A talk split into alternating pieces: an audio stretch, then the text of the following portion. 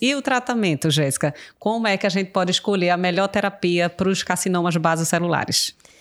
É justamente isso. A gente vai ter que primeiro classificar ele em baixo risco ou alto risco.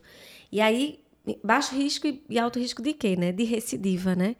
Então, é, a gente sabe, de forma muito simples, que baixo risco é quando o CBC ele é no tronco.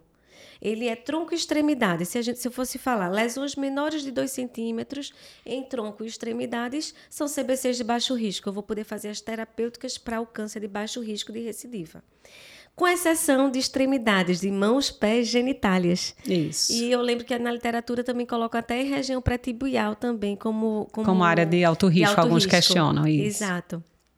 E aí a gente poderia conduzir assim. De alto risco, a gente vai classificar os de face, então, região é, couro cabeludo, que é muito vascularizada, face, pescoço, são consideradas de alto risco. Lesões no tronco e extremidades maiores de 2 centímetros, se a gente for estipular. E aí, nesses de alto risco, a gente tem que ter condutas tem que ter ser muito, ser mais ainda é, precavido contra complicações. Isso, isso. E existe uma distribuição topográfica Sim. que também pode apontar um risco maior de recidiva, muito. né?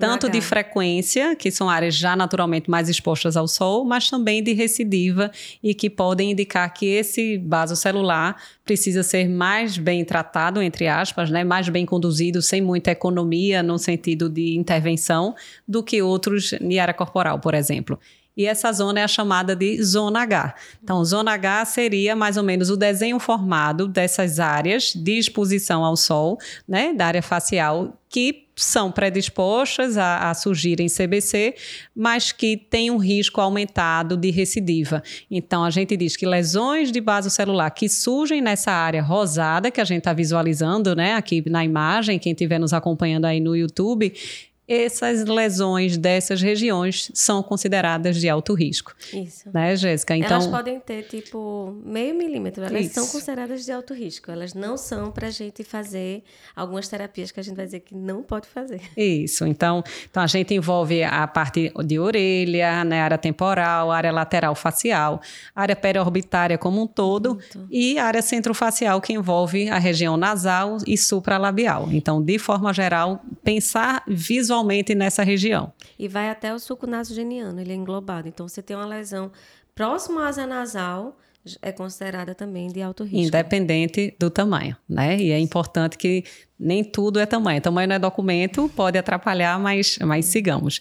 E aí os tratamentos são, de forma geral, cirúrgicos e também de outras formas. Quais seriam as outras formas de tratamento que a gente vai abordar em outro podcast, com certeza, para detalhar um pouco isso mais. Mas quais seriam os tratamentos de forma geral do carcinoma base celular? A gente vai, pode fazer os outros sem ser a exércise cirúrgica, a gente pode fazer é, imic mode é uma opção, é, terapia fotodinâmica também é uma opção, criocirurgia nos pacientes com idosos que não, não podem fazer procedimentos cirúrgicos. É, a gente pode fazer também Efurix também, que é o 5 é, 5 fluoracil é uma opção também. Isso. De forma geral, a gente considera que a cirurgia é o tratamento padrão para carcinoma base celular. Isso. E aí, dependendo da classificação, se for alto ou baixo risco, isso vai é, definir que margem deve ser adotada naquela lesão. Que isso a gente vai ser tema de outro podcast com mais detalhes. Isso. Mas, de forma geral, lesões pequenas, de baixo risco e superficiais, elas podem ser tratadas com essas medidas que Jéssica falou, né? Medidas de medicações tópicas que envolvem 5-fluoracil, uso de imicimode, né? Criocirurgia, eletrocirurgia com curetagem.